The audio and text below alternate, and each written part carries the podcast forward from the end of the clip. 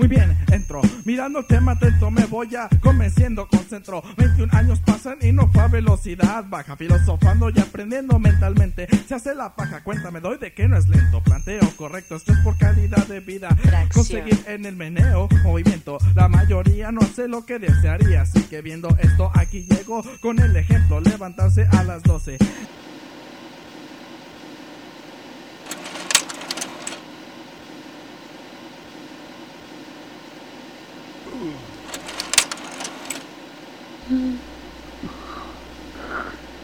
Tracción. Y como lo prometido es deuda, ya tenemos aquí en enlace telefónico a José Miguel Soto de Menuda Coincidencia desde Monterrey, que está en su cantón, ahí quiqueándola. ¿Cómo estás, José? todo bien, todo bien, muchas gracias. Acá disfrutando el calorcito. ¿Hace calor allá? Sí. Bueno, aquí también hoy, pero no sé, son raros los días. Como que hace calor, pero sales y el viento está frío y están culeros. Preferiría nada más un solo clima. Que se decida, pues. Sí.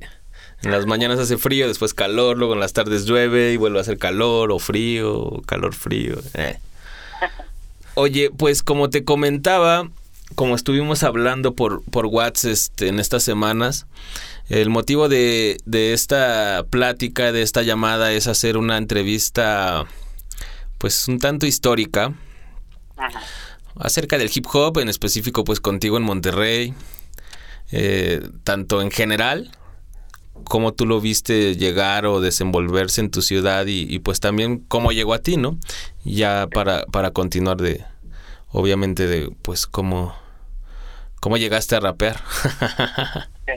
Porque escuchamos a la entrada un, un extracto de un track que me decías que era un beat de Jazz Tú. Sí. Eh, ¿Esta más o menos de cuándo es? Es eh, mucho es del 2002, 2001, por ahí. Ya es más reciente. ¿Y es de tus primeras grabaciones? Sí, es que pues yo empecé en esos años, yo empecé en el 2001. 2001, 2002, por ahí. Ujú. Eh, el instrumental, si no me equivoco, es de una canción que se llamaba Mi nombre es hip hop, que publicaron, era lo que llamaban, lo que le llamaban el maxi single, ¿no?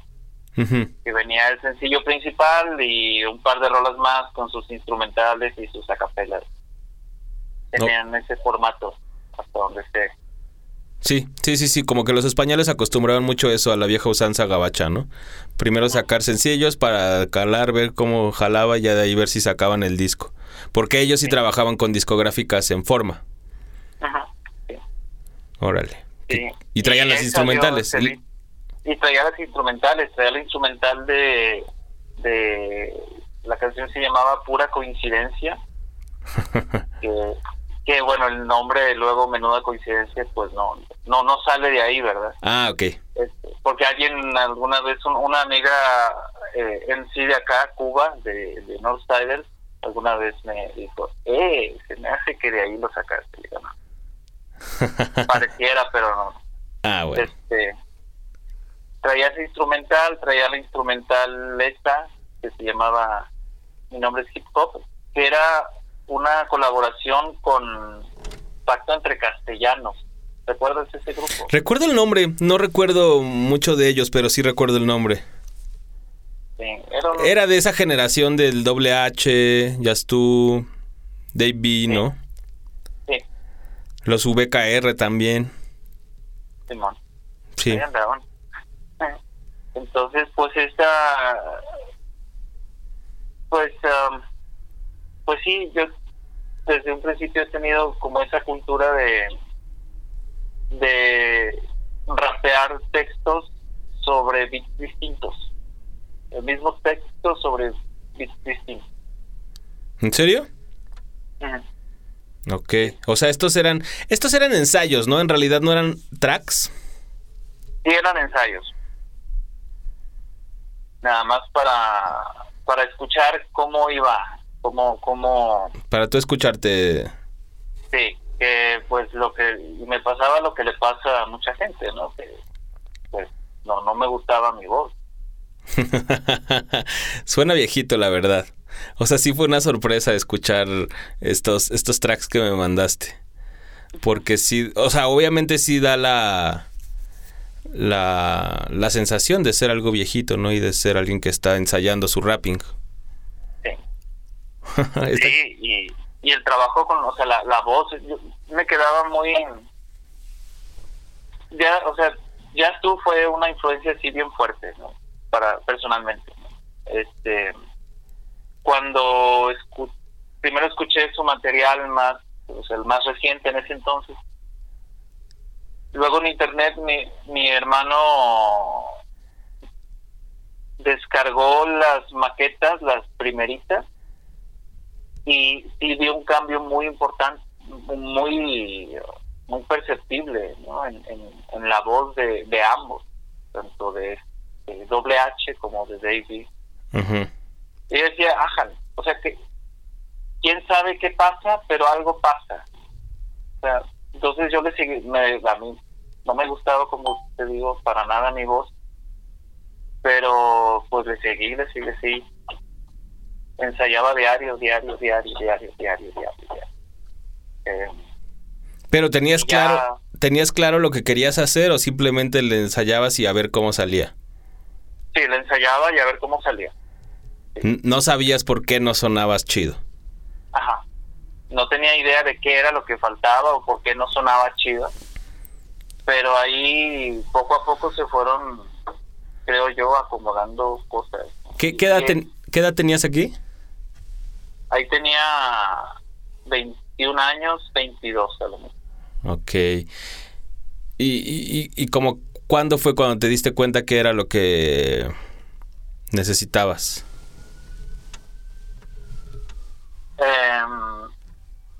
Ta- tampoco lo, lo, lo tengo muy claro. O sea, en, cada ocasión, en cada momento, iban como que en cada pieza, en cada canción que iba surgiendo, eh, había ciertos enfoques, ¿no? Así como de, de ciertas... em, por ejemplo, una, una de las primeras cosas con las que batallaba mucho era no sé, cómo entrar en el ritmo.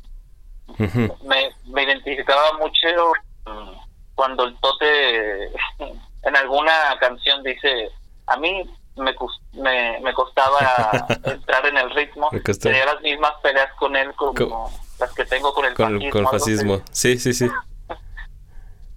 Sentí esa, ¿no? Fue como, ah, sí, acá, acá también, ¿no? O sea, el, el saber cuándo entrar. Claro. este, de saber cuándo entrar, este también la, la onda de, de versificar, pues yo antes yo no versificaba nada. Entonces, este eso al no saber versificar, pues estaba un poco a ciegas, bueno, no a ciegas, un poco a tientas en, en relación con la música. Sí, era mu- mucho de lo que vi en estos tracks que me mandaste, era que sí, tus rimas eran... Pues sí, no como lo... eh, es que cuando tú dices versificar, sí lo dices en la, de la manera formal de la poesía, ¿no? Sí, bueno, eh, versificar, ya ves que ahora le, llaman barras, ¿no? Ajá. Bueno, también en, en el, como en el argot de las batallas, barras significa, también tiene su connotación, ¿no? Pero yo le llamo a barras, pues barras de compás, que, Claro. es, eh, que es a la música lo que el verso acá al, al texto. Sí, sí. Entonces, Pero aquí lo hacías una- una más, más tipo rapping, o sea, podías en donde te mar- en donde tú sintieras que marcaba el ritmo, ahí metías la, la rima, o sea, podía ser al principio, o sea, ni siquiera ya hablando de que al principio, en medio, al final, sino donde tú creyeras que iba la palabra según como lo ibas a decir, o sea, la, la frase que querías decir, siento que Ajá. ahí es donde la metías, ¿no? sí, y ahora era sí lo haces muy- al final de cada barra. Ahora sí sé dónde, o sea, te- tengo como más claro qué, qué voy a hacer, claro. Pero no, Este, ¿perdón? no, dime. Sí, o sea, ahorita eh, sí puedo hacer como un diseño, ¿no? De, de- a ver, de un esquema de rimas según una instrumental, según etcétera, ¿no? Y en ese entonces, no, era como más dar palos de ciego, ¿no? Así como más intuitivo, más como me iba sonando, ahí iba, ahí acomodándole, ¿no? Pero ese es lo chido del rapping. Pues eso es lo chido, sí. También. Pues. Como, como que sea más intuitivo, ¿no? No, supongo que yo lo que he notado, a, o sea, y siempre lo he pensado, es que en español cuando uno escucha los, los pininos o los demos este, de, de, de, muchos rappers es precisamente esto, ¿no? La, la manera en que en caer en el ritmo. No es como cuando escuchas los demos de gabachos que sí, como que ya lo tienen innato, ¿no? O por lo menos ya llegan a sus demos con cierto nivel como para que nunca se note eso y no haya registro de cuando no caen en el ritmo. ¿Crees que sea una cuestión del idioma o, o cultural? Pues no, no, no sé, o sea... ¿O lo has notado igual y...?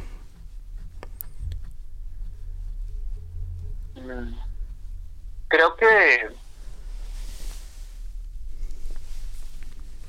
Eh, bueno, para empezar, yo sí creo que el inglés tiene una prosodia y el, y el castellano tiene otra.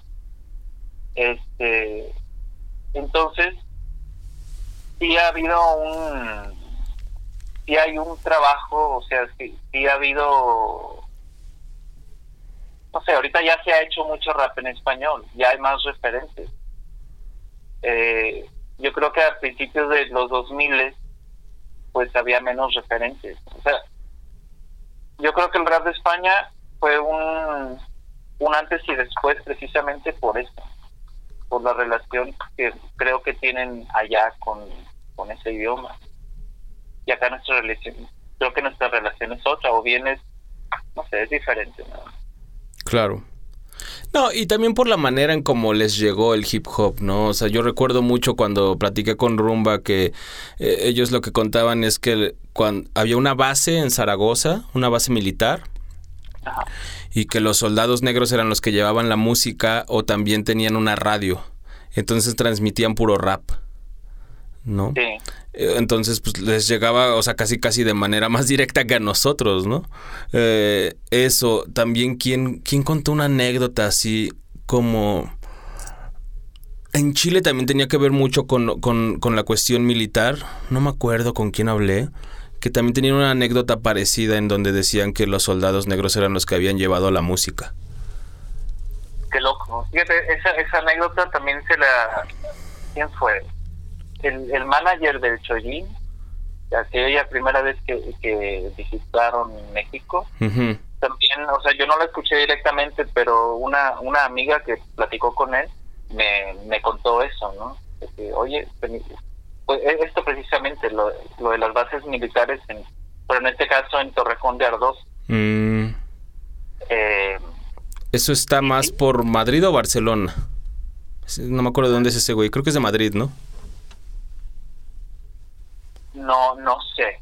O sea, Torrejón, pues Frank T lo menciona cada rato. Sí, Frank T y los creyentes también. Los creyentes, los VKR, los, los, este, los CPV también, ¿no? sí.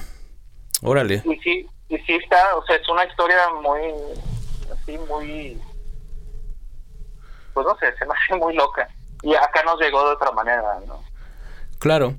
Yo lo que he platicado, por ejemplo, con, con School con Magoo, y en general, pues por experiencia propia, o sea, con amigos y eso, o sea, pues es que hay de dos, ¿no? O eran los, los, los bazares en donde ibas y encontrabas música, o eran los familiares que se iban a chambear o algo al gabacho y regresaban con la música, ¿no? Como que era lo, lo de moda ya, entonces pues te lo traían y era como, no mames, esto es muy diferente, ¿no? Te, te clavabas. Sí. Era, era eso. Sí, había pues... No sé cómo, cómo haya sido por allá. Que ustedes están más cerca de la frontera, ¿no? Sí, hay mucho, había mucho tránsito, ¿no? de de personas. Este, y sí, o sea, muchos de los bueno, yo, yo escuché en radio, el primer rap que escuché fue en radio y fue pues eh, lo que quizá muchas personas, ¿no? En Hammer y, y Vanilla Ice y otras cosas que sonaban algo algo como eso, ¿no? Eh, ¿Más o menos cuándo? 1991, 1990. Ah, neta, o sea, en la época. Sí, Pues era cuando esos güeyes estaban sonando, ¿no? Sí, yo sí escuché eso a, la- a la, a la paz. Ok. Estaba fresquecito. Pero ahí ya estabas consciente de... Digo, no de que fuera hip hop, pero de que eso ya te gustaba o simplemente era un, un principio de que te llamaba la atención y todavía no, no sabías que existía más música así. No, fíjate que sí me gustaba. O sea, fue inmediatamente fui, eh, le, le dije a mi papá, eh, andábamos acá por el puente del Papa, em, y sí compré eh, los cassettes piratas. de- A, a huevo. O sea, desde entonces ya existía esa pulga. Sí, hubo varios cambios, ¿no? O sea, en ese entonces todavía no estaba tan bien am, eh, establecida, pero los domingos eh, eh, es, es, es un, ha sido un espacio de vendimia desde hace muchos años. Ok. ¿Todavía eh, existe? el del Papa. Ahorita, ahorita no existe, o sea, quedan algunos eh, puesteros, o sea, pero ya no en el lecho del río Santa Catarina, ¿no? ya es en las, aquí en la colonia Independencia, en las calles aledañas, ahí cercanas a la avenida, que es Morones Prieto. Este, hay algunas, ¿no? pero ya muy poquitos. ¿no? Ya, sí, algo así me Sí, habías comentado. Ok. ¿Y entonces qué te armaste esos? Sí, inmediatamente a, mí me enganchó bastante. Eh, así, sin- no tengo ninguna duda. ¿Pero Eh, qué, de esto, ¿eh? qué te enganchó? Pues la música, eh, la música y el am, quizás el, el juego, la, la- el rapeo en sí, la, la forma de rapear, la, el- eh, no, no sé qué tenía, no, no sé Ya. qué tenía realmente. Este y, y como que la cultura misma de la época, ¿no? Yo estaba, yo era muy fan de las tortugas ninja, ¿no? Y, y había unos, Ah, había, ¿sabes? O sea, Sí, sí, sí. eh, en, en la Sí, las la tortugas ninjas eran, rap- rap, eran raperos, sí, era... exacto, ¿no? En la segunda también había rap, salía el Vanilla Ice, Sí, o sea, era, era parte como de la cultura popular de la o, o pop alternativa de la del momento. claro. Este la, la indumentaria, lo- había un- yo me acuerdo tenía un monito de que era Miguel Ángel, este que era Miguel Ángel rapero. ¿Lo recuerdas? sí, Que traía sus tornamesillas y cosas de esas. sí, sí, sí. Y pues aparte Miguel pequeño. Ángel era el buen pedo, era como el que siempre andaba en la fiesta y acá, ¿no? Claro. sí, era, era el que traía todo el cotorreo ahí en el grupo, ¿no? Sí. estaba, pues no sé, había, no, no era solo la música, sino eran, pues más, había otras referencias visuales y, y tal que, pues, no sé, nos, nos llegaban. Sí, que te engan- eh, enganchaba un poco, ¿no? A, a eso cuando eras niño. Porque Sí, me gustaba mucho el general también. el general, la de... Ese, es- eh, él es el de... Es que tiene una más, más rapper, ¿no? Yo es que la que estoy recordando es la de Mamita Rica, apretadita. Sí, todo ese, ese cassette también lo tenía. Em, y tenía varios. A, él, a él lo pasaban en, el, en la radio. Sí recuerdo haberlo escuchado en la radio. Sí, él, él y Sí. Gerardo, ¿no? Eran lo que sonaba en la radio. Gerardo, sí. Y, y había muchos productos, por ejemplo, el- ¿te acuerdas de Jordi? Un niñito El, sueco. el niñito francés, sí. Sí. ¿Sabes? Es- sí, O sea, ahorita es como que, que era eso, pero era parte del como del mismo momento. bueno, y ahorita que mencionas ya así como te vas a esas referencias más pop y eso, o sea, por ejemplo, caló en esa época. Fíjate que calor no me gustó nunca. Se me hacía como una Fake, ¿no? fake. Sí. o sea, lo veía con lentes y todo, y, y con las bailarinas y los bailarines y tal, y era como, que hay algo que... Hay algo que no cuadra. ah, huevo. No, sí, o sea, es que últimamente como que la gente ya empieza a creerse esa historia, o sea, no sé quién la empezó, pero sí la he escuchado por años, o sea, en donde, en donde dicen que Caló fue el, el pionero del rap, ¿no? O que Memo Ríos, y luego se van a, Control Machete, ¿no? Pero ¿sabes qué es lo cagado, güey? O sea, como yo, yo nunca lo he sentido así, y, y, y nunca he tenido ese tipo de pláticas precisamente con la gente porque pues para mí no es algo que forme parte de mi historia, ¿no? O sea, como que sí me engancharon, no, no es que te las des de que ah, yo desde el principio escuchaba el Gu y eso, pero es muy diferente yo creo algo como MC Hammer a algo como, como Caló, ¿no? Ajá. Entonces, y, lo cagado es que, por ejemplo, ahorita como, así como tú me estás diciendo, o sea, igual Magu me comentaba, es que no sé, a mí también había algo que no me llamaba de esos güeyes, ¿no? O sea, ni de calón ni de control, ¿no? Y ahora como que toda la gente que cuenta la historia o estos periodistas que trabajan en medios, ya ni siquiera los, los medios rockers, ¿no? Sino ahora sí periodistas que se especialista, especializan en hip hop y hacen estas historias que, que los mencionan como partes como no, güey, o sea, la neta eso nunca, nunca sonó, o sea... Por lo menos en las boombox chidas. Ah, o sea, en la tuya no, en la de Magu no y en la mía tampoco. Y estoy seguro, o sea, que... O sea, Hammer sí, Vanilla sí. Vanilla a mí no tanto. No sé, no, me gustaba su peinado. a mí sí me gusta. Pero, digo, eso ya es cuestión de gustos, pero me refiero a como, no, no, no lo veía como ah, tan ajeno, ¿no? Ajá. O, o tal vez sí, no sé pero no tanto como Calo. bueno, nada más era esa pregunta, o sea, porque estabas hablando ya como también de Jordi y todo eso, que pues más o menos, o sea, vas buscando, ¿no? Vas saltando, como dices, en lo que está en boga en la época y, vas encontrando, digamos, tu sonido, ¿no? ¿Qué es lo que te llama precisamente? Sí, este... De, ahí, por ejemplo, cuando fue cuando tú ya empezaste a adentrarte, cuando ya sabías, igual y no era hip hop, pero que ya era rap lo que te gustaba? Pues de, ahí, o sea, eso fue 90, 91, 92 a lo mucho. Este, y hubo otras no sé, otra musiquilla por ahí, por ejemplo el Shaggy, se me acuerdan los bailes esos de la secundaria, o sea, cosas que sonaban semejantes, ¿no?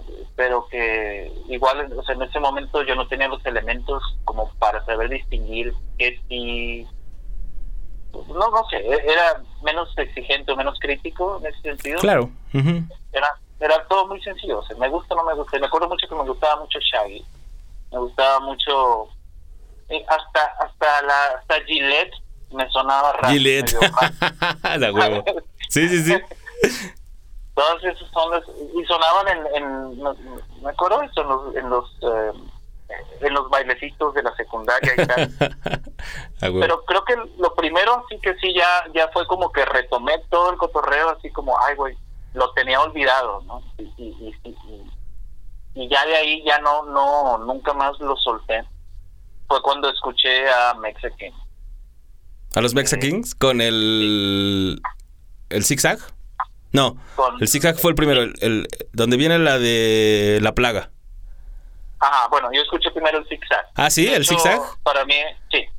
Y para mí el, favorito de, de, los discos de ellos es el zigzag.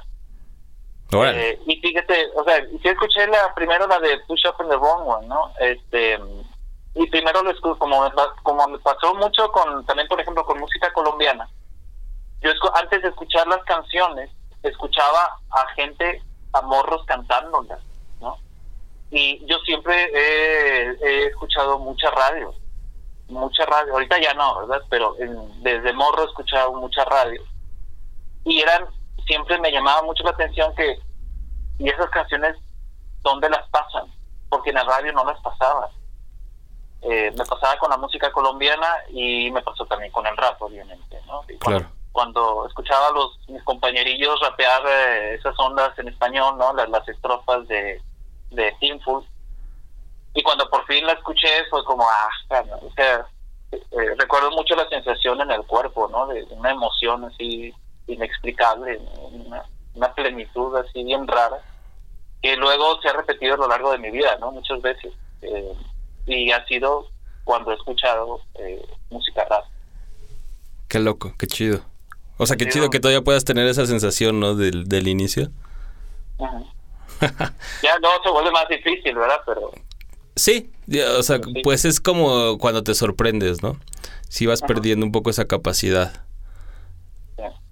Sí, ya, ya se va volviendo uno más exigente o más, no sé. Sí, no, y a veces ni siquiera yo creo que también no es por la exigencia, sino pues es como funciona yo creo la memoria, ya sea, o sea, tu memoria o la memoria corporal, ¿no? O sea, de, como dices, de cómo sientes las vibraciones. O sea, yo creo que es también por lo mucho de que hay ese revival noventero, ¿no? O sea, de que yo escucho a, a, los venezolanos que se me hacen una copia, o sea, pues copia tal cual, calca de, de muchas cosas de principios de los noventas. Pero a muchos morros les gustan ahorita, ¿no? Supa, el Real Guaguancó, este, y, y, pues todo el crew de esos güeyes, ¿no? Sí. Que a mí me suena y digo, ok, está bien lo que están haciendo, pero tampoco es que me emocione tanto como a toda esa banda, ¿no? Claro, pero sí, supongo no, que es por eso, o sea, es, es, la emoción que crea ese sonido y los bajos retumbando y, y, y la banda así pues esos rappings sobre esos sobre esos beats que son más de bajos de tum como muy Cypress Hill pues, pues sí es la banda brincando no sí y, y, es como no sé cuando escucho esa banda es como se me hace bien interesante que es como una resignificación una, que están haciendo es como otra generación pero como haciendo suyo ese también esa tradición no exacto una, una reinterpretación de todo eso a mí se me hace muy interesante me gusta mucho, hace ayer o antier estaba viendo algunos videoclips de Crudo Means Raw. Estaba volviendo, no sé si, si, los has topado. Sí, sí, sí, sí, colombiano, ¿no? Ajá, eh, to, todos, cómo incorporan en la estética de los videoclips un montón de cositas, que digo, ah, estos son los noventas, pero aquí hay otra mirada, ¿no? Claro. Hay, hay, se está haciendo desde otra parte. Y se me hace muy interesante. Sí, sí. Pero, precis bueno, Sí, está chido. Es como precisamente es lo que te iba a decir. Se me hace interesante, ¿no? No, se, no me emociona. No es, no, no, no es como cuando escucho, por ejemplo, bueno, a mí, yo lo, lo último que está haciendo la banda de Griselda, West Side Gun, este Conway, o sea, que sí me emociona y digo, no, a huevo, ¿no? Esto es lo que sigue. No sé. Es eso. Pero oye, bueno, re regresando un poco a la, a la, a la, historia, o sea, hablamos ya un poco de cómo fueron tus tu primer contacto, ¿no? Y, pero tú cómo recuerdas o cómo veías en esa época en general el, el, el, movimiento alrededor, o sea, a los demás rappers o cómo se iba moviendo, cómo, cómo, cómo recuerdas que fue entrando el hip hop ahí a Monterrey, o, en Ah. específico a la Indepe. Sí. Pues ¿Tenías, ¿Tenías compas rappers o, o, o, te hiciste solo con tu carnal? No, sí tenía, tenía compas rappers aquí, este, aquí en la cuadra. Tengo compas rappers aquí en la cuadra. Este, que, que igual ya no siguieron como en la búsqueda tanto. ¿no? Ya, ya no, o sea, ya ahorita es como que siguen escuchando a Cypher, siguen escuchando, es como que lo, lo, de esa época. Claro, con lo que crecieron. Este, exacto, ¿no? O sea, siguen en la onda, pero pues ya están en otro momento de sus vidas también. Claro. Eh, pues, por ejemplo, en la, en la, preparatoria y tal, sí, yo, yo escu sí escuchaba, o sea, eh, no, no, sé, era... Um, no, no sabía yo reconocer así de una manera tan tajante de que, ah, ahí hay un rapper, ¿no? O, o sea, eh, estaba como muy muy mezclado todo. Eh, o sea, alguien que podía escuchar a Ilya Kuriaki también escuchaba otras ondas, ¿no? que no era necesariamente rap, o, o a. Uh -huh. Este. Acá, o sea, en, en, mi caso, o sea, con la banda que, que me junté más tiempo, teníamos, había otro elemento, que era el básquetbol. Ok. Sí, ese es también vital, ¿no? Sí. Muchos lo olvidan Era- mencionar. ok, ok. Sí, sí, es que fue parte de, no sé, todo, todo el básquetbol televisado por por TV Azteca. Por TV Azteca, ajá. sí, sí, Sí. tenía, yo creo que sí, una, sí, sí influyó mucho, ¿no? La- porque ahí, ahí se escuchaba, ahí escuchábamos rap. Y eh, cuando eran, si- cuando eran pocas las referencias, pues eh, ahí eran de los pedacitos. Yo, a- acá había un programa deportivo también, mm, pero de una un canal local y que tenían, era de fútbol, pero tenían su, su cápsula de básquetbol y por decir, yo escuché a Control Machete ahí por primera vez. Y yo pensaba que Control Machete, pues, pa- para mí era como... O sea, yo escuché a Control Machete y escuché, ponían mucho también la de Tres Delincuentes, de Delinquent Habit. Ah, sí. Entonces las ponían una así pegadita, una después de otra, y a mí me parecía que era lo mismo, ¿no? O, era, o eran parte del mismo grupo Ok. que no no alcanzaba a escuchar que era que estaban rapeando en español que y, y, y menos me imaginaba que era un grupo de aquí de Monterrey Neta. Órale. sí. yo pensaba que eran de allá del Gabacho también no de, de donde mismo donde eran Delinquent Habit que en ese entonces yo no sabía que así se llamaban Delinquent Habit Delincuente Habit, sí. Sí, muchos, los, muchos les decían los tres delincuentes, ¿no? los tres delincuentes por la droga Sí. Mm, Ok. Que ahora que lo pienso, o sea, esos los escuchaste, dices, en, en los programas de básquetbol de Tebasteca, ¿no? En las transmisiones. ajá sí Sí. Y. Bueno, es que te- te- tenían como el mismo ingeniero, ¿no? Se supone que esos güeyes, o sea, los llevaron con el Jason Roberts, ah Control Machete sí ¿no? Que era el mismo que había trabajado con esos güeyes y así. Bueno, no, es que estoy, estoy ahorita como divagando, estoy improvisando, o sea, cómo estoy uniendo todo esto de, de por qué sonaban juntos.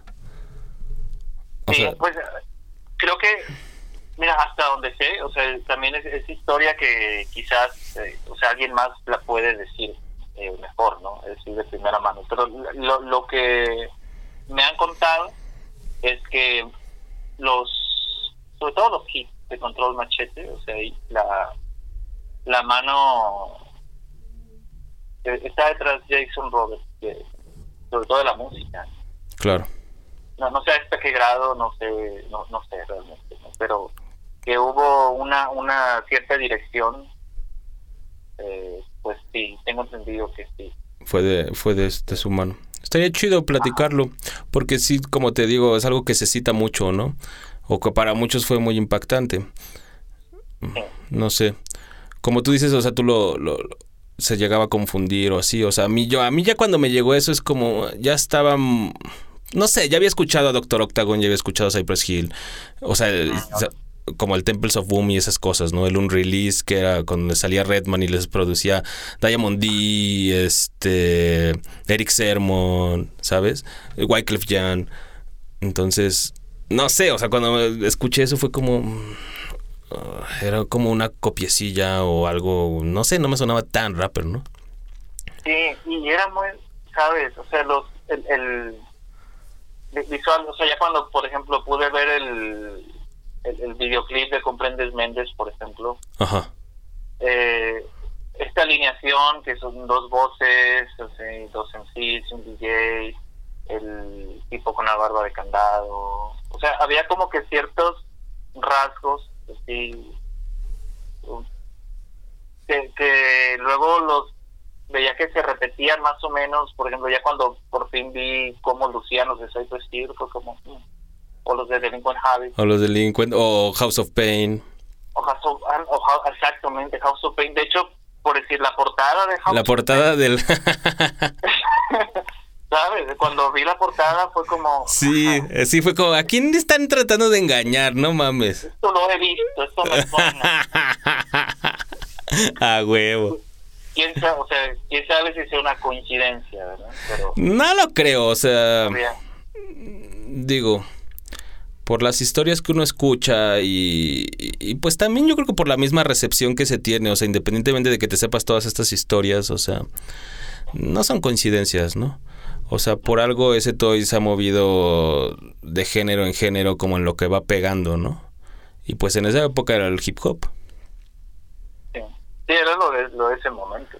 Exacto, o sea, fue como, o sea, eso, y cuando sonó tribal, hizo tribal. y cuando, o sea, ¿sabes? No, Sí. no creo que haya sido una coincidencia. Pero bueno, Ahorita, ¿eh? sí. Dime. No, y sa- sabes, ahorita se me viene a la mente ese videoclip de Mr. P. Mosh, de Plastilina Mosh. Y luego no me acuerdo qué otro vi tiempo después, mucho tiempo después vi uno de Beastie Boys. Que fue como, hmm, ¿Ah, sí? me sonó también, así hubo varias cosas, la, la, la estética me sonó mucho. Fue como, ah, ¿será? ¿Será o no será? no? Ah, mira. Este, vale, un, un- pero un video así viejo de Beastie Boys, ¿verdad? Que nada más yo no lo había visto. ¿no? Claro. Lo vi ya, ya mucho tiempo después. Y había, por ejemplo, de que de repente salía un mariachi, ¿no? Así de la nada. Y había ciertos elementos que, que medio me, me evocaron a ese video de Mr. Mosh. Claro. Y no sé, quizás, o sea, creo, bueno, me parece que mucho como se ha generado cultura aquí en el país, pues este ha sido importar Sí, eh, formulitas, modelos de otro lado y aquí se venden como la novedad. como la novedad, exacto. Sí, siempre se ha hecho eso, ¿no? En general y más, y en la música también, ¿no? o sea, desde el rock, o sea, como toda esta banda en lugar de producir cosas originales, o sea, se dedicó a hacer covers en versiones baladas, ¿no? Sí. O sea, siempre ha sido eso, como dices, el refrito y te lo venden como, como esto es lo que hay, o sea, es lo original, ¿no? Ajá. Eh, Sí, o sea, como, como que tiene eso, o sea, hay una cierta tradición. Y de no citar, ¿no? O sea, es más copiar en lugar de citar. No, no es como me uno a la tendencia, sino copio y lo intento vender como original. Sí. Eh, parteaguas. ¿no? Y, y claro, o sea, sí, sí tiene una influencia muy grande. Pero bueno, pues sí, sí, sí, o sea, es me parece como que muy profundo, o sea, o muy de, de larga duración esa historia. sí. Oye, y, y entonces, por ejemplo, o sea, ¿cuándo fue cuando empezaste tú a escribir tus propias cosas? O sea, estas grabaciones son del 2001, dices, pero pues ya es como cuando ya estabas intentando hacer algo más, ¿no? O, o, o hasta esa época empezó, fue cuando empezaste a escribir. Sí, no, ya está esa época. Pero sí pasaron por lo menos 10 años 10 años de escucha. No, más, ¿no? de escuchar. Bueno, no, sí, porque es el 91, sí. Sí, más o menos. Este, o sea, desde el 96. ¿Y por qué cambiaste de opinión o cómo se dio esto? Bueno, no cambiar de opinión, o sea, ¿por qué, por qué decidiste involucrarte? O sea, como pasar de la escucha a, a estar activo. ¿Y por qué el rap? Sí, pues. am, O sea, ¿alguna vez hiciste otra cosa? No, no, de hecho, pues a mí me bastaba escuchar. O sea, no. eh, o- vamos, no tenía necesidad. No, no, de, de hecho lo tenía muy idealizado. Muy, muy idealizado. Eh, una vez, una vez, este, compramos un micrófono. Eh, así, un micrófono así chafa, habíamos ido al puente. Este, toda la, la bandilla de por aquí y creo que nos sobraban, nos sobró dinero, nos sobraban como 70 pesos, 80. Entonces mi carnal ah, lo vio y dijo, ah, vamos a comprarlo. Sobre eso. O sea, y ya para ese entonces ya habíamos des- ya, ya habíamos descargado algo de música, sobre todo rap de España. Y, y esta, estos, estos maxis, estas instrumentales que venían por ahí sueltas.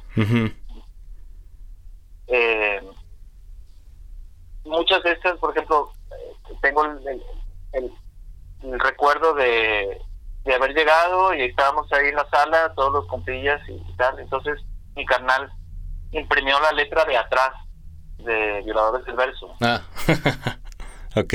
La, la imprimió este y, y trajo la instrumental, ¿no? Y tú rapeas la parte de, de lírico y, ah, no, ya ves que empezaba KCO y luego lírico y luego Shohai, ¿no?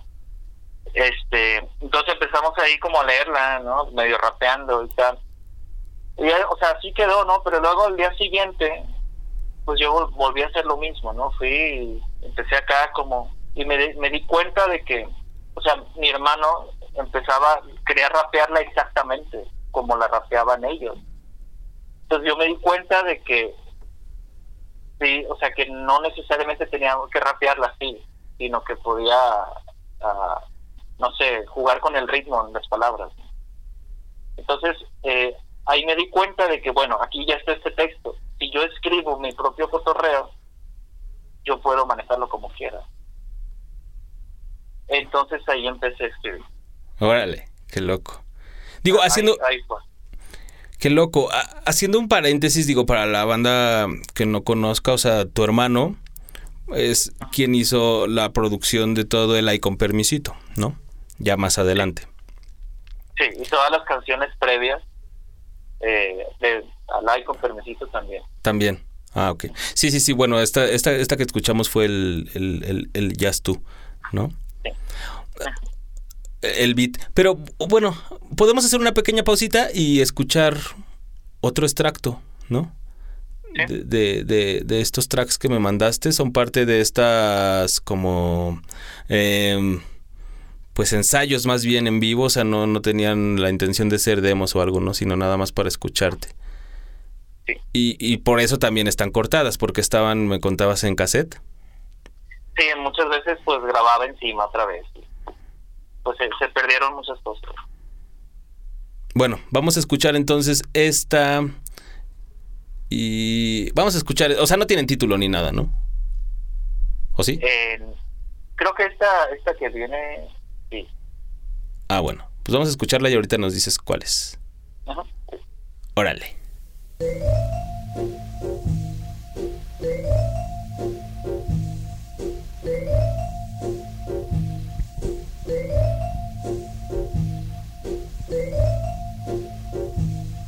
Yo. Tracción.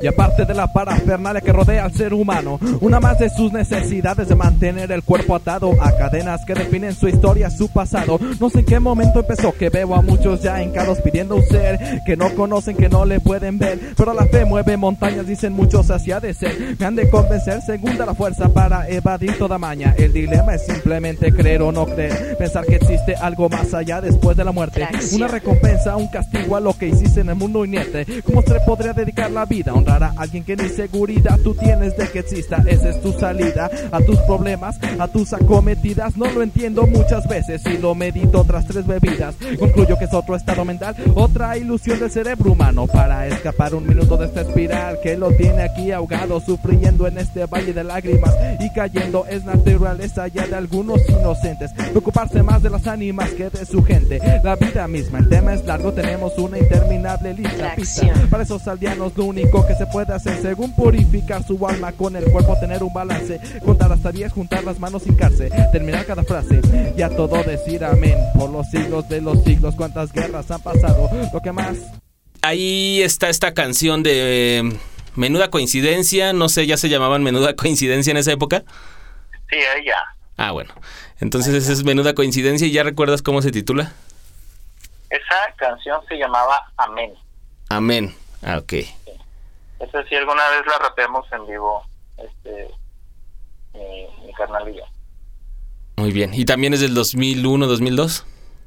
Esa sí, también, 2000, sí, 2001, 2002. Tiene, ese sampleo es de Modern Jazz Quartet.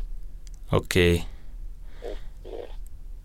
y tiene un, el break, el drum break es de, creo que lo sacó de una, una canción de Jazz Tour, que venía la pura batería, Ujú. dijo, de aquí soy, ¿no? A huevo. A veces hacía eso, pocas veces hizo eso. eh, lo que lo que hacía más era cortar los, o sea, sacar el kick solo, el kick, el snare y el hat, ¿no? Y luego ya los combinaba él de otra manera. Ok. Digo, pero igual de canciones de jazz. Fíjate, no, no sé por qué no se le ocurrió al vato hacer eso, ¿no? Con, con mismas rolas de jazz. Lo Mm. hacía casi siempre con otros... ah, Con de otros Con librerías. de rap sobre todo. sí. Ah, de los mismos de rap. Ajá, Órale. sí. Pues igual para Cuando darles... eso. hallaba- ¿Mande? Sí, ¿Mande? se empezó a armar su, su librería ahí de cuando ya va un kick solo, presta ¿no? los Ah. snares, los hats, todo eso. ¿En qué, ¿En qué producía tu hermano? En Acid Pro. En Acid, a huevo. Sí, pues era lo... Era eso o Fruity, ¿no? En esa época. Ajá. O Cubase también. Pero la mayoría usaban Acid. Ajá. Órale. Sí. Qué chido. Y eso, o sea, entre, entre eso que compraron el, el, el- el micrófono y el, el- Se descargaron el sencillo este de atrás, a que empezaron a hacerlo, ¿cuánto pasó? O sea, lo de atrás fue en su momento. Atrás es como del 99, ¿no? Sí, No. esa rola es... No, no, porque el Genius es del 99. Genios es del 99, sí. Me estoy confundiendo. Atrás no es el de donde viene la portada del brasier, ¿verdad? No. Ese es este. Sí, Atrás fue, atrás fue como un maxi. el maxi, sí, sí, sí. Y el videoclip, ese, ese fue el primer videoclip que vi allá. Ok. Ok. Y bueno, pero ese entonces es 2001, ¿no? Sí, más o menos. O sea, fue en el mismo año, así fue como eh, en cuanto tocaron el micrófono, ya, de aquí somos. Sí, casi. O sea, fue, fue en ese, fue en ese, ese mismo lapso. ¿Neta? Y Qué luego- chido. Eso es Sí, o sea- decisión. sí. Sí, o sea, no- nos tocó a la, a la par, ¿sabes? Escuchar mucho de eso. Y, y luego tuvo mucho que ver que yo me, me empecé a cotorrear con otras personas, ¿no? O sea, sí hubo... Conocí a, a un a un DJ, o sea, Heriberto, conocí a una, una persona que ya, ya sí estaba conectada con, con la escena, por así decirlo.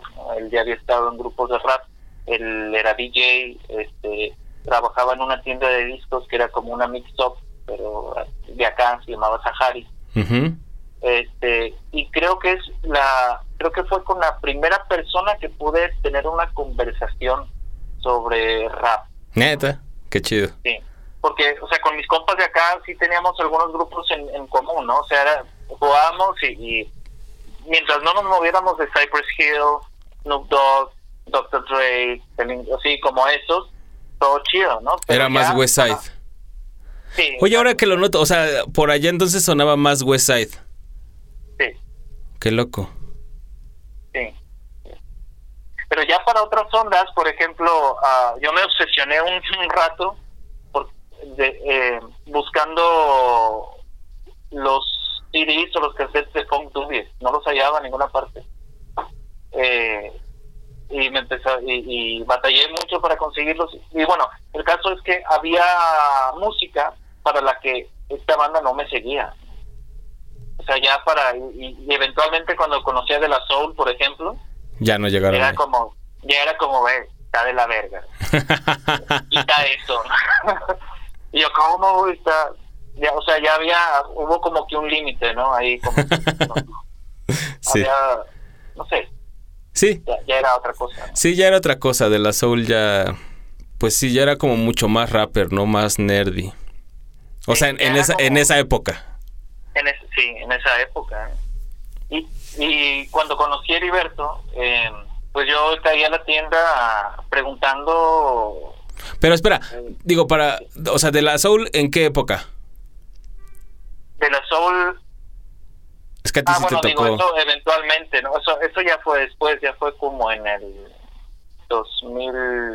Ya más adelante. Sí, sí, sí, digo, para también.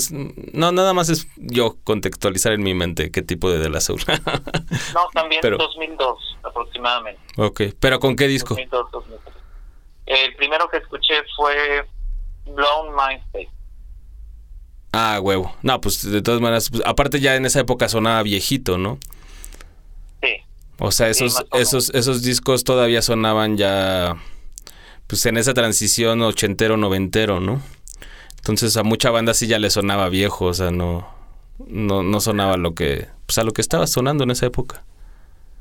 sabes, miento. Lo, eh, de la Soul lo, fue en el 2000. aproximadamente, 1999, 2000, Ujú. por ahí. Sí, sí lo escuché. Sí, porque recuerdo que igual a Called Quest Sí. porque vi el un videito, o sea, cuando no tenía computadora en la casa todavía, este, iba a rentar computadoras ahí en la universidad, ¿no? Iba desde- nos íbamos desde la mañana mi hermano y yo. Y recuerdo que vi- vimos el, vi el video en QuickTime y se tardaba un montón de tiempo para cargar. encargar, sí. Sí, y, y vi escenario allí. Ah, Y fue como, como cuando así la, la- esta cuestión como de plenitud de la que te hablo, Sí, cuando vi escenario fue como, ah, no, ma, sí. no, así fue, me cambió la vida otra vez. Bien duro. E- e- Esa canción, mira, es la, te- es la tercera. Bueno, Nimai también la citó de que le llegó el cassette y escenario fue como se lo prestó un amigo y no se lo quería devolver. Yo también cuando yo, yo tengo el maxi de escenario. Yo también la primera vez que lo escuché fue ¿qué pedo? ¿Qué es esto, güey? No, o sea, sí me sí, sí, sí, sí, o sea, era como y nada más tenía es, o sea, era un maxi, nada más tenía esa canción y yo quiero escuchar más de esto. Qué chido. nada más te dejó picado. Sí, ¿no? Súper clásico ese pedo. Y era bien raro porque um, a Charcoal Quest a mí me sonaba de, no sé si alguna vez escuchaste el soundtrack de Mi Vida Loca. Sí. Sí. Ya ves que ahí aparece a Fake Stone. Entonces. Sal- sal- ¿cuál- cuál? Una, eh, una la rola. En el soundtrack de Mi Vida Loca, bueno, yo di con ese soundtrack porque ahí viene una canción de Funk Dubies, la de The Good Kids, si no me equivoco. Sí. Eh, Está, ese soundtrack es muy curioso porque vienen. Viene escándalos de Psycho Realm. Viene, yo, yo, yo, la- yo, lo, yo lo busqué por esa rola. Bueno, porque yo quería escuchar al Psycho Realm. Ah, huevo. Pero no suena para nada al Psycho Realm. Pero bueno, ahí viene, viene ese, viene este Funk Dubies, vienen. Ay, estos, este. A Lighter Shade of Brown. La Shadow Brown, sí. eh, no me acuerdo. Tony, Tony, Toné. Tony, Tony, Toné, sí. Eh, que, que- que ahí me hice como muy fan de, de, de Rafael Sadik. Desde Ah. ahí. Y no sé quién cantaba la versión de Suavecito. Esa, esa versión la amo así hasta, el, hasta estos días. O sea, escucho esa versión y es como mi súper favorita. Eran unas morras, ¿no? Se Sí. llaman Four Corners, creo. Porque tienen dos, ahí aparecen dos. O sea, Sal- está sí. esa versión y se avientan una que se llamaba Irene Easy. No es fácil. Ah, sí, sí. ah, huevo. Ese soundtrack estaba muy bueno. Estaba chido. Está, sí. Sí, está, está muy chido. Y la película ya, bueno, es otro. Bueno, ya es otro. Pero a ver, eh, estábamos, me, me ibas a contar esta parte de que es que ya no me acuerdo por qué llegamos a ese soundtrack. Ah, sí, porque esta canción de Charcoal Quest y The Bass Come, pues es una, una canción muy tranquila. ¿no? O sea, yo no me imaginaba que luego, que tenían luego cosas como escenario. sí, ¿no? Pues como, y luego también los escenarios que tenía el Bosta, ¿no? Sí. Al final, o sea, Bosta también ya me, sí me sonaba, ¿no? Y de, de repente ahí topármelo así como, ah, y pues no, no sé, sí, sí fue una, una canción así muy, Sí es algo que te marca cuando lo escuchas por primera vez escenario, la verdad. sí. Es, Sí, o algo- sea, es una energía bien, bien loca es sí, para esa rola. sí, muy, muy, mucho.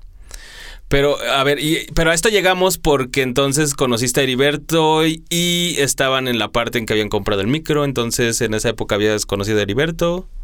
Sí, o sea, con el Heriberto pude hablar, de- pude mencionarle a Trapple Quest, pude mencionar de la Soul, pude mencionar a Company Flow, pude mencionar así un montón de cosas y por primera vez así era como que Nadie te una juzgó. persona que tenía las mismas referencias, Sí, ¿no? a huevo.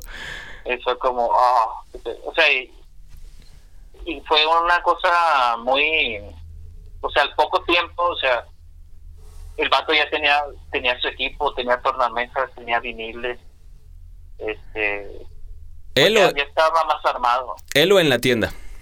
No, él él tenía En su cantón, algo de equipo personal, a huevo. Ajá. Sí. Este y estaba muy al tanto de lo que de lo que iba saliendo, o sea, yo por ejemplo supe de Teo Calderón por él, por él. Eh, que en ese entonces ya comenzaba, no me acuerdo Sí, como no, chécate esto y era y sacó el CD de Tego. Y ahí escuché reggaetón por primera vez. O sea, desde los inicios. Sí. Qué chido. Sin el prejuicio, ¿no? sin el prejuicio. A huevo. Sí, de, de, de todo lo que, lo que se... Sí, exacto, como ya más implicaciones sociales, nada es como la música pura, ¿no? Como de cuando te llega algo nuevo. Ajá, sí. Qué chido. Sí, me- y me acuerdo que dijo, no, hombre, este pedo es lo que viene, ¿no? y pues tenía razón. Y pues tenía la, la mera verdad, ¿no? a huevo. Este, Y, y pues con, con Heriberto luego pues eh, armamos ya, él se incorporó a, a menuda coincidencia, ¿no? Que éramos el grupo, éramos tres. Ah, o sea, eran ustedes tres, menuda coincidencia. Sí. Ah, mira, ahí está un dato curioso para la historia. Éramos tres. Pero todo eso dices que sucedió en el mismo año. Sí, por ahí, o sea, esto O sea, fue como ya estamos, ya- este güey tiene tornas, ya compramos el micro. Ajá. ¿Cuándo empezó a hacer beats entonces tu carnal? Bueno, ya tenemos las instrumentales de los maxis. Mi, mi carnal a, la, a- casi a la par, ¿sabes? Este, luego, luego dijo, nah, pues yo tengo que hacer los míos. ¿Y ese güey escribe? sí, de hecho yo quería hacer beats, pero no, no, no, yo no le hallé la, no le hallé la verdad. No le... Entonces, mi hermano empezó, no, no sé, como que tenía un oído más analítico.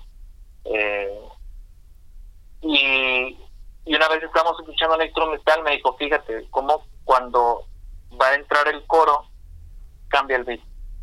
Fíjate cómo, así como que logró como descifrar los elementos básicos de- del instrumental y entonces empezó a hacerlo. O sea, sí, al principio se desvelaba mucho, este, pero ya que le halló, creo que se desvelaba por hallarle a cómo funcionan los, los programas. programas, El ok. Antipro en este momento, el 3, si no me equivoco.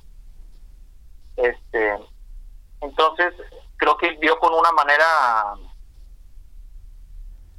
no, no sé, eh, cortó un sampleo creo que el, el primer beat que, que hizo fue eso, contar un sampleo, eh, que eran los cuatro tiempos, así un, un, un loop perfecto, y le montó el beat, ¿no? un beat ya hecho de una canción break. de ya estuvo de algún otro, un break. Como, como el que pusimos, el que acabamos de escuchar, el segundo. Ah, Exacto, Como amén. era era era el pues la, la base, ¿no? el sampleo y el beat. Y así hizo muchos, ¿no? Ya ya luego fue incorporándole más cosas, ¿no? Pero en un principio era era eso, ¿no? Y, y buscar en la canción puente, por así decirlo, al menos dos dos momentos, ¿no? O sea, uno un un sampleo para digamos el para las estrofas y otro para el coro Ok. o agregarle algún otro elemento para el coro. Pero sí, como que desde el principio hubo una claridad cuanto a... Una claridad para hacer la... Ajá. Sí. Qué loco. Oye, y... Bueno, nada más como dato, ¿tu, tu, tu hermano es mayor? No, es menor. ¿Es menor? Tres años. Ah, ok. ¿Cu- cu- cuántos años eh, menor?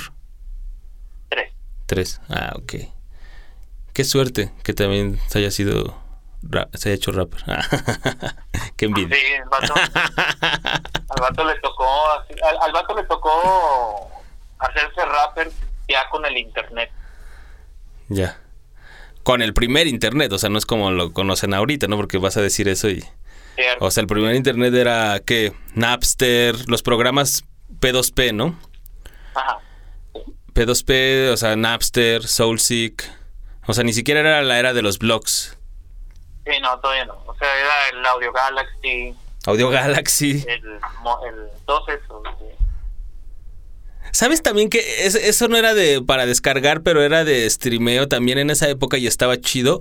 Creo que todavía existe, pero Pandora. Pandora. Pandora, que era como una radio que en esa época pues era cuando empezaban esas cosas de los algoritmos, entonces tú ponías, no sé, a Black Alicious, ¿no?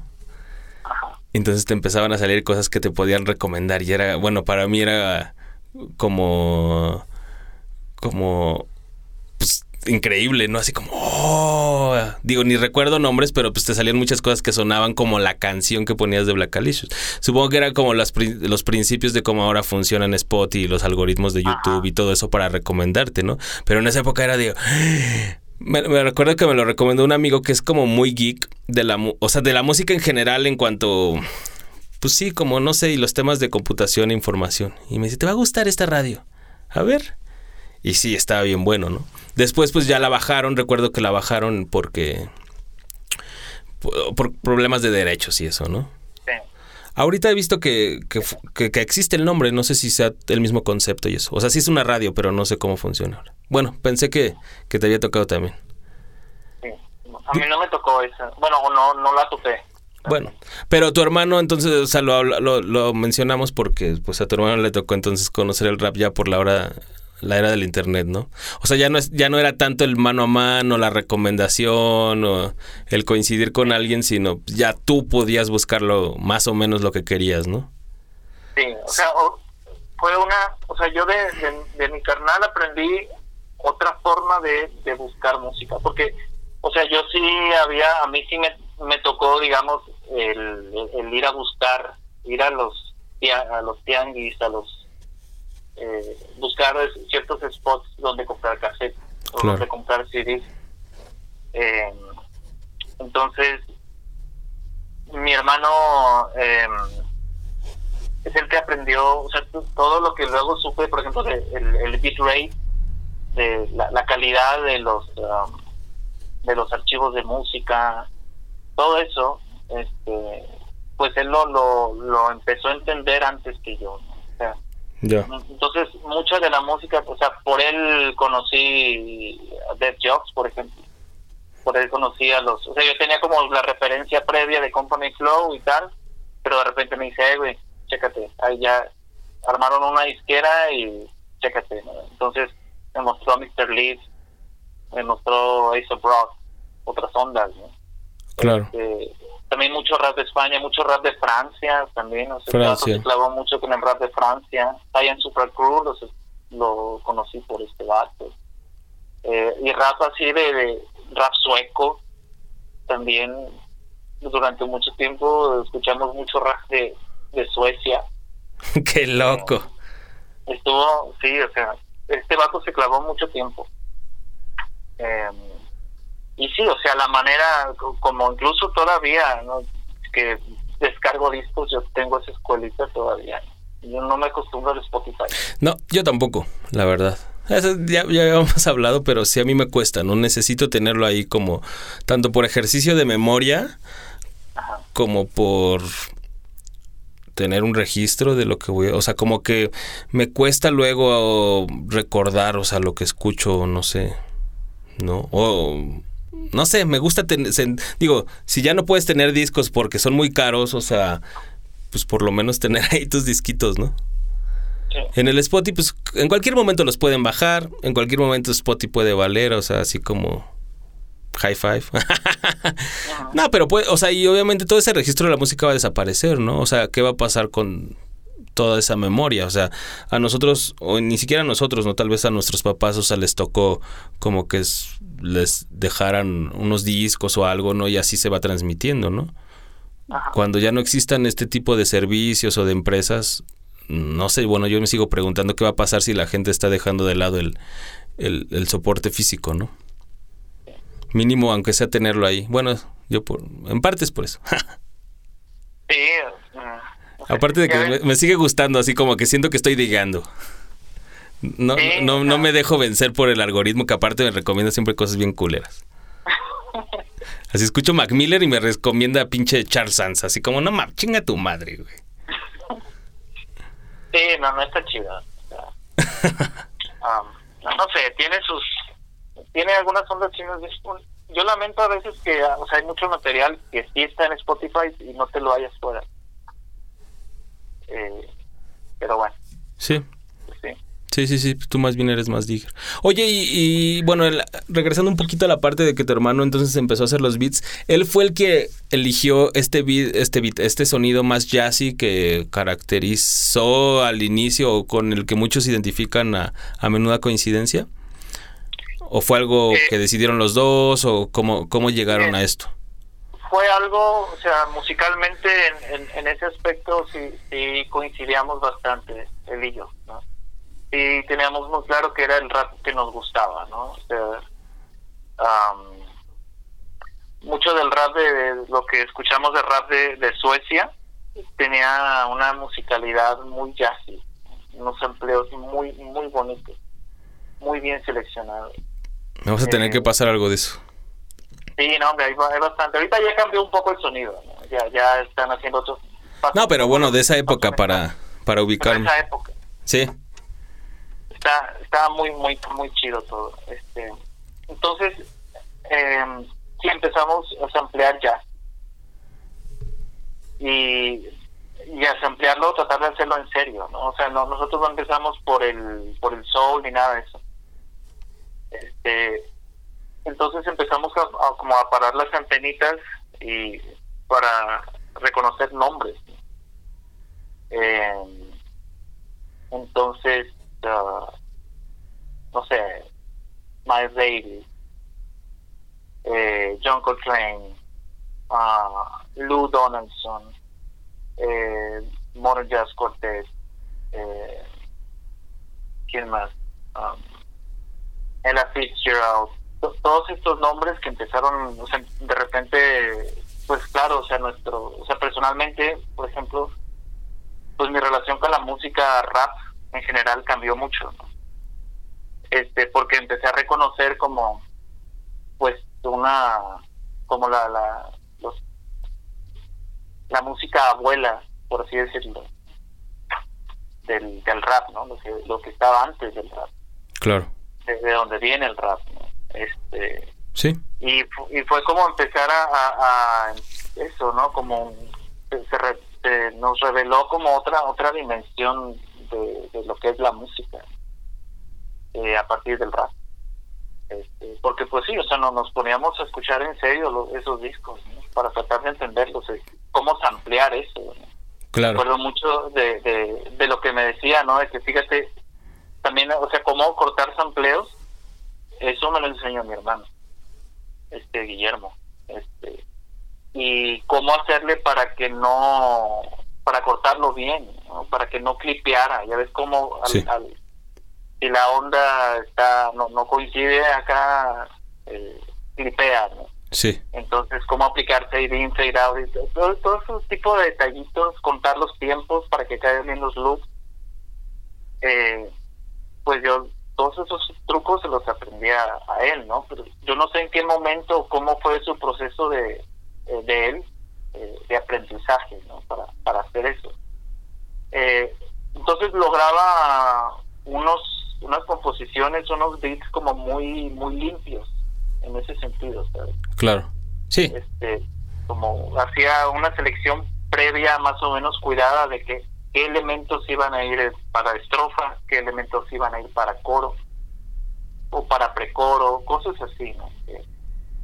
Que, pues sí, o sea, sí yo tuve mucha, no sé, como una una bendición chida allí también, porque pues yo aprendí un montón. O sea, yo mismo mi manera de escuchar rap no era tan analítica como empezó a hacerlo a partir del trabajo que hizo mi hermano con, con los beats.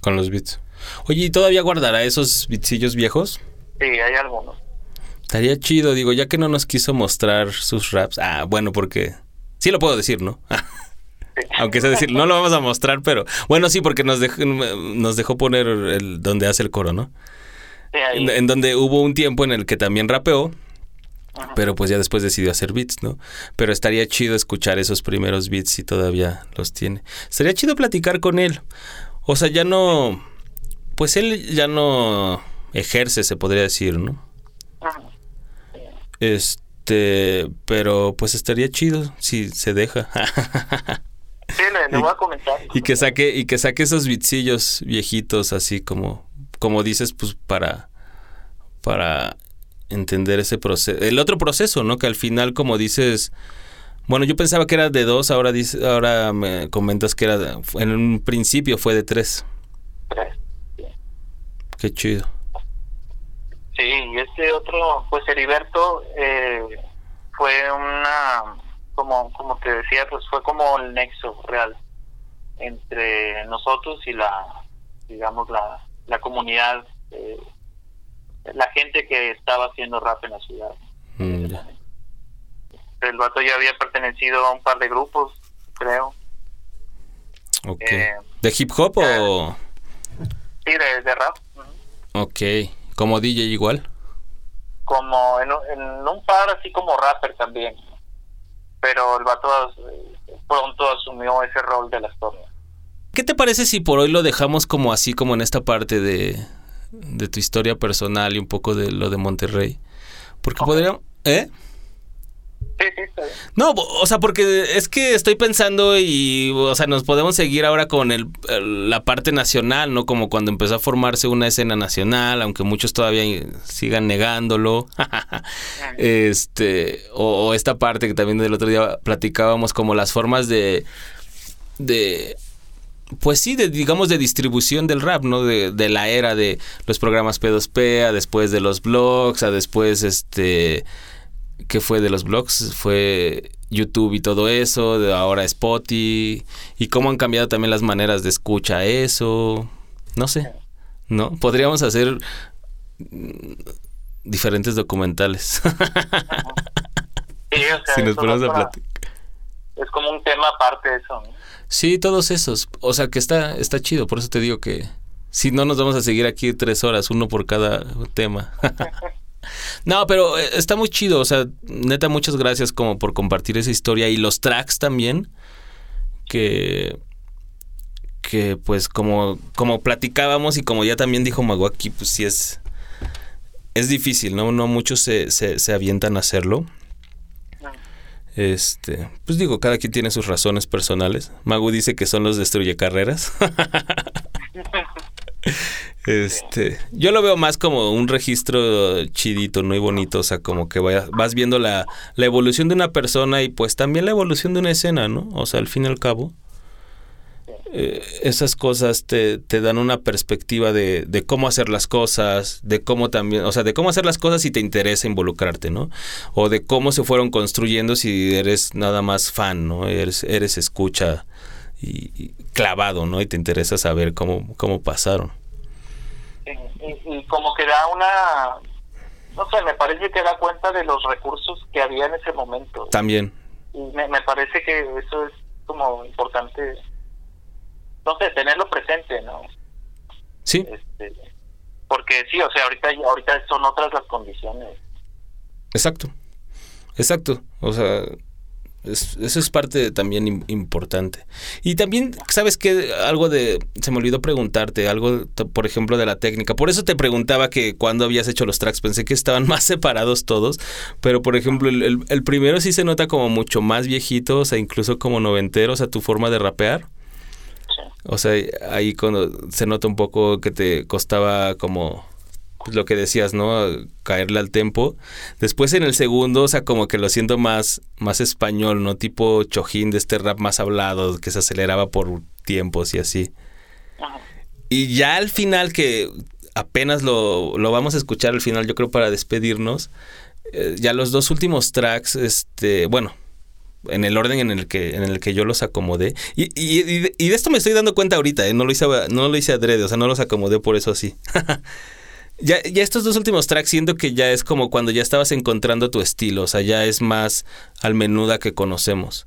La forma de versificar, la forma de rapear, de colocar la voz un poco, o sea, solo le faltaba como tal vez la, pues sí, la seguridad y cuadrar y como, como estos eran también ensayos en vivo, pues dan esa sensación, ¿no? No estaba la, la parte de estudio. Pero Sí, este, pero, o sea, digo, ahora que lo cuentas, fue esto en, en un periodo de tiempo demasiado corto, ¿no? O sea, como que sí, su evolución fue súper acelerada. Sí, fue un lapso de, o sea, en, dos años eh, se, fue afianzando todo, ¿sabes? O sea, sí, sí fue muy, muy rápido, ¿no? Este, pero sí estuvo ese elemento de que eh, yo sí me lo tomé muy en serio, ¿sabes? Sí ensayaba diario, diario, diario, diario, diario.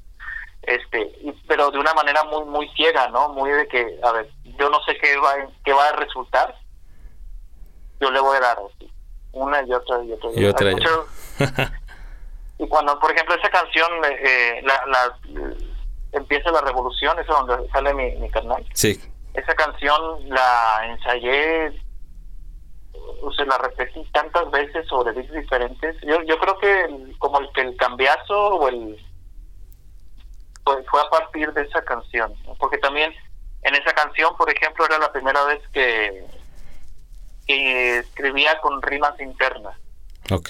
¿no? O sea, había como que en el, ese otro plano de la escritura también, o sea, fue fue otro proceso, así aparte, ¿no? O sea, de- eh, ese sí, pues de ese sí yo me encargué, ¿no?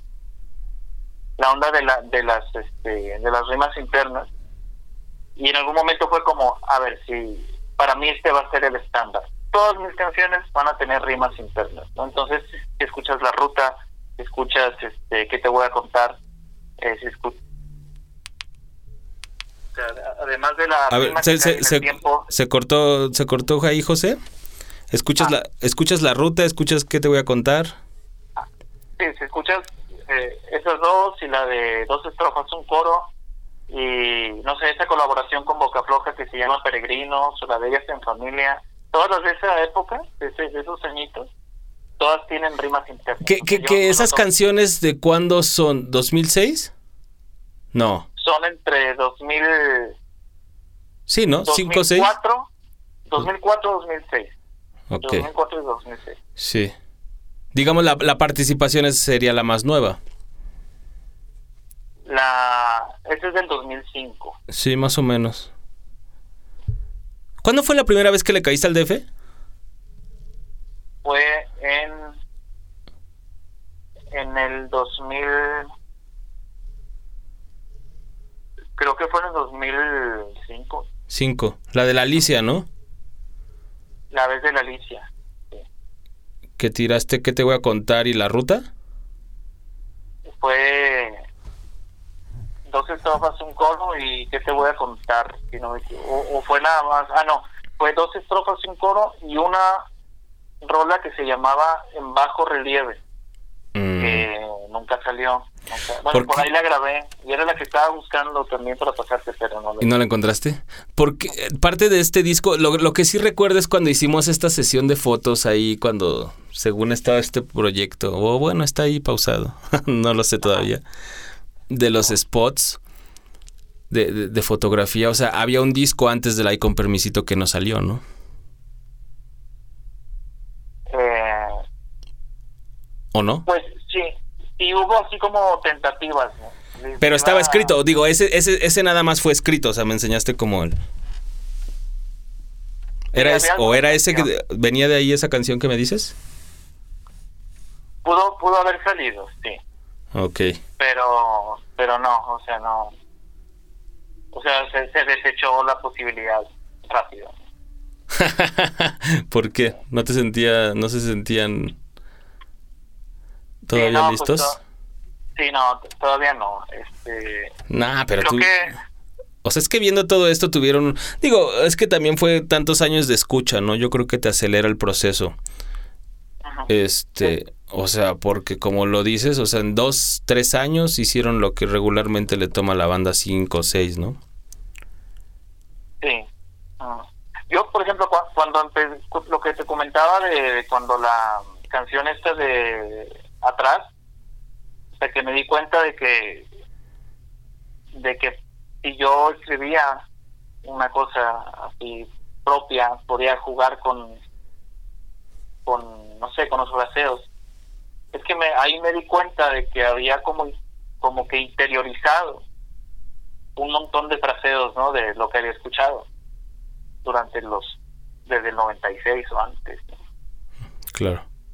Entonces, pues ahí me di cuenta de que, o sea, sí, hubo un montón de cosas que tuve que aprender luego, ¿no? Pero como que el, el la, las rítmicas de los fraseos, eso sí ya lo, ya lo había aprendido, tenía una noción de, de posibilidades rítmicas, este, y sobre todo hallarlas en, las palabras. Y desde entonces, pues ha sido en lo, lo que he trabajado porque pues ya por ejemplo un no sé em, esta onda de, meter los tresillos tipo este Effects pedo. sí, sí. Pues esa, esa onda era como una especie de... Era como los tresillos ahora, ¿no? Pero era el estándar de los 90, ¿no? un poquito. Em, pues eso lo metía mucho también en, en las composiciones. Este, lo hacía bastante, ¿no? O sea, como muy entre noventero y entre acá español también, porque pues sí, sí fue una influencia ahí fuerte. Este, entonces, pues sí, o sea, la cosa es que había, tenía un background de muchos años de escuchar música, de modo que pues ya nada, fue nada más como hacer las conexiones para hacerlo. es que lo pones fácil, pero no es nada más hacer las conexiones, o sea, sí, más bien pudiste aplicar como todo el conocimiento, ¿no? Ajá. Es, es difícil.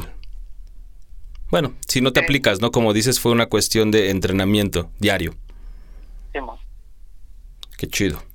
Pues José, yo creo que dejamos esta plática aquí de la historia de Menuda Coincidencia y de tu historia en el hip hop y un poco también en Monterrey, Ajá, vale. ¿no? Este, muchas gracias por, por la confianza y por el tiempo de, de darte aquí y platicar todo esto. ¿Qué te parece si para despedirnos nos presentas esta, esta canción de tu hermano hace los coros? Eh, sí, pues es esta canción que luego saldría publicada en un disco de Después 77 que se llama Empieza la Revolución. Y aquí es con un instrumental de Joey Chávez, si no me equivoco. Este, pues estábamos ensayando. Y, y así que Venga, pues, pues escúchenla. Es este José y Guillermo de Menuda Coincidencia con Empieza la Revolución, una versión, una versión del 2004 en un ensayo grabado ahí en un cassette que se encontró José Miguel en su casa. Y pues queda de tarea buscar esa que dijiste. Ah. no, pues tenemos que hacer una segunda parte de esto. sí, sí, pues, hay más temas ahí. Venga, pues José, muchas gracias. Al contrario. Gracias. Chido. Esto se llama La Revolución. Creo que no, porque está convirtiendo Smallville aún. ¿Me sigues? Yo.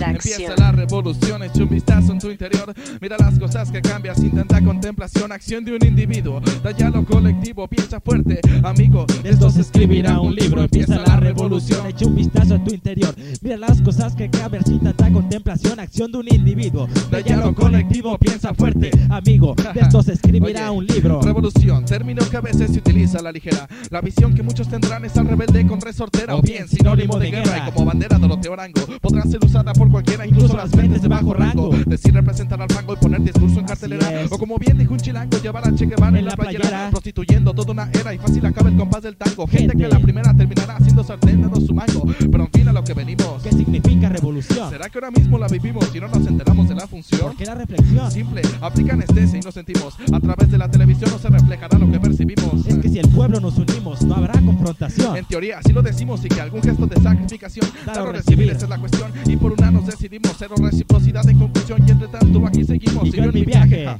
recolectando opiniones a diario. Era el mismo brebaje, tuve que pedirle una a mi diccionario y frené mi cuestionario. Ya que no es nada complejo este paraje, llegué al escenario de lo simple que llegó a ser este, Este reportaje. reportaje. Cambio rotundo es mi mensaje, más no creo sea necesario. Que cambiarte el engranaje, ve tus tablas, sabes el abecedario. Para el mandatario, A él no le importa cómo va el equipaje, no esperar concesionario para poder ver nuestro aterrizaje. y empieza la revolución, echa un vistazo en tu interior. Mira las cosas que cambian sin tanta contemplación. Acción de un individuo, de ya lo colectivo, piensa fuerte, amigo. De esto se escribirá un libro. Empieza la revolución, echa un vistazo en tu interior. Mira las cosas que cambian sin tanta contemplación. Acción de un individuo, de ya lo colectivo, piensa fuerte, ella amigo. De esto se escribirá un libro. Yo solo sé que los gobernantes y, la la carabina de Ambrosio, lo siento, me son hilarantes estos dirigentes del negocio. negocio. Que hace socio, dejar actuar al factor desesperante, mientras trabajo de mozo y me preocupo por verme elegante. elegante. Eso no quiere decir ir para adelante, eso es hacernos tontos. Propongo hacerlo interesante y de cultura crear un monto. Es mejor entre más Ah, pronto y aparte ya. mantenerse constante. Y atención a que escuchas porque serán detonantes. El eterno talón de Aquiles a la opinión de un servidor. Decir hablar por miles, egoísta tiene dotes de tenor. Oh. Me alejo de ese furor. Hay algo más allá de sus misiles. Lo universal que es el amor y la paz entre los civiles. No busques en los No desfiles. encontrarás allí el sabor. No es tampoco para que cavines, solo mira un poco en tu interior. Lágrimas, sexo y pudor son constantes y no nosotros hábiles. Todos con cartas a favor y nadie Con mentes estériles. Través del tiempo irreverente que, no no obedece cotos. cotos. ¿En qué fracción es ser inerte? Remendar los sacos rotos. Como cualquier otro, este día es muy bueno para morir súbitamente. Será o nuestro remoto, no sé, lo que me importa es el presente. Del campo de batalla la mente lucha similar a un terremoto. terremoto. ¿Qué más quieres que te cuente? Soy uno más en busca del modo. La revolución está en nosotros. A uno mismo hacerse Ante el frente. espejo, mírenle a los ojos, ahí está el enemigo más fuerte. Empieza la revolución, echa un vistazo en tu interior. Mira las cosas que cambian sin tanta contemplación, acción de un individuo. Da ya lo colectivo, piensa fuerte, amigo. De esto se escribirá un libro. Empieza la revolución, echa un vistazo en tu interior. Mira las cosas que cambian sin tanta contemplación, acción de un individuo. Da ya lo colectivo, piensa fuerte, amigo. De esto se escribirá un libro. Empieza, La revolución, empieza. la revolución. Empieza la, La revolución. revolución. No está en las armas ni en las calles, solo busca tu interior. Y empieza, La revolución, y empieza, la revolución. empieza. La revolución, en las calles ni en las armas, solo busca En tu interior. interior. Así es, ah, así es, ah. Así es, la revolución está uno mismo. Sí, revu- seres revolucionarios, así es. 2004, ah, así es. Aquí estamos fuera después de las 12 de la noche. Tracción. Tenemos que comportarnos como unas fieras porque hay que ser el derroche de rimas. Tracción es un respiro entre la mugre sonora del hip hop hecho en México. Asgard Mendizábal conduce, Mario Stax opera la post de audio, todo desde los estudios de Nelbus. Síguenos en Twitter como Tracción y en facebook.com diagonal Asgard es la tracción. Si encontraste algo interesante, compártelo y haz que eso que rifa se esparza.